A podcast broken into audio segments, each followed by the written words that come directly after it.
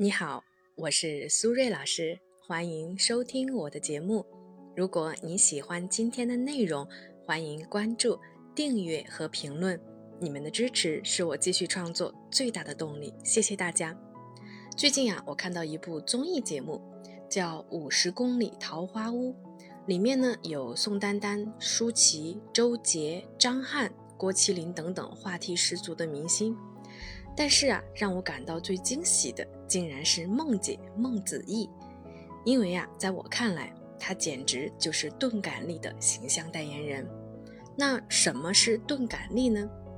钝感力这个词啊，其实是日本作家渡边淳一的发明。钝感力是与敏感相反的一种能力。钝感力呢，可直译为迟钝的力量。当然。我们伟大的中华民族其实对于钝感力早就有了代名词，比如孔子先生说的中庸之道，还有郑板桥先生说的难得糊涂。如果呢正在听节目的朋友对于这个话题有自己独特的观点，欢迎分享在我们的评论区。如果你也遇到了一些心理或者是情感的困惑，也可以呢添加我的微信 b。h 苏瑞和我聊一聊。再说一遍，我的微信是 b h 苏瑞。回到我们今天的主题，哪些人建议学习钝感力呢？从心理学的角度来说，高敏感人格是非常适合学习钝感力的。当然，我一直觉得高敏感其实也是一种天赋。比如说，你能感受到别人感受不到的美，听到别人注意不到的旋律。看到别人发现不了的东西，感受到别人感受不到的快乐和满足，但是你也能够敏锐地感知别人的情绪。当身边的人情绪不好的时候，你就会受到影响，很难开心。总能够感知到别人对自己的恶意、不满和负面情绪，于是啊，就活得非常的辛苦。所以呢，我们可以这样说：高敏感的人，他的喜悦也是加倍的。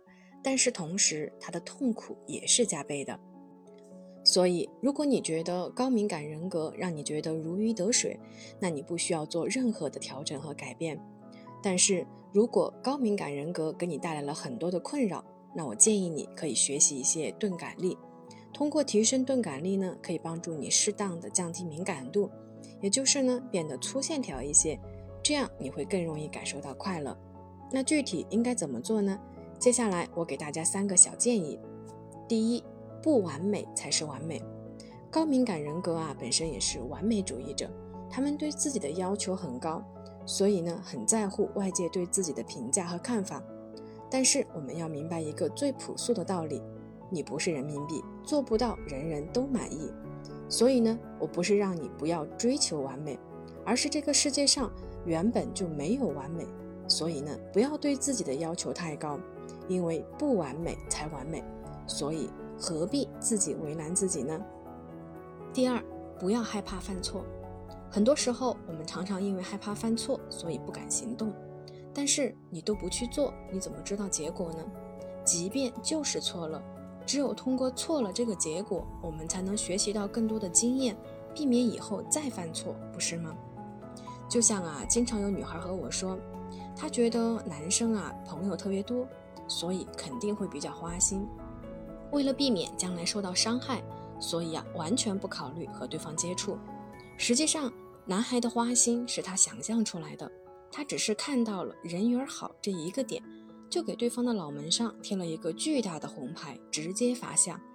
但是啊，他却因为想象出来的担忧，错过了一个阳光开朗、友善、温暖的男孩子。所以不要害怕犯错。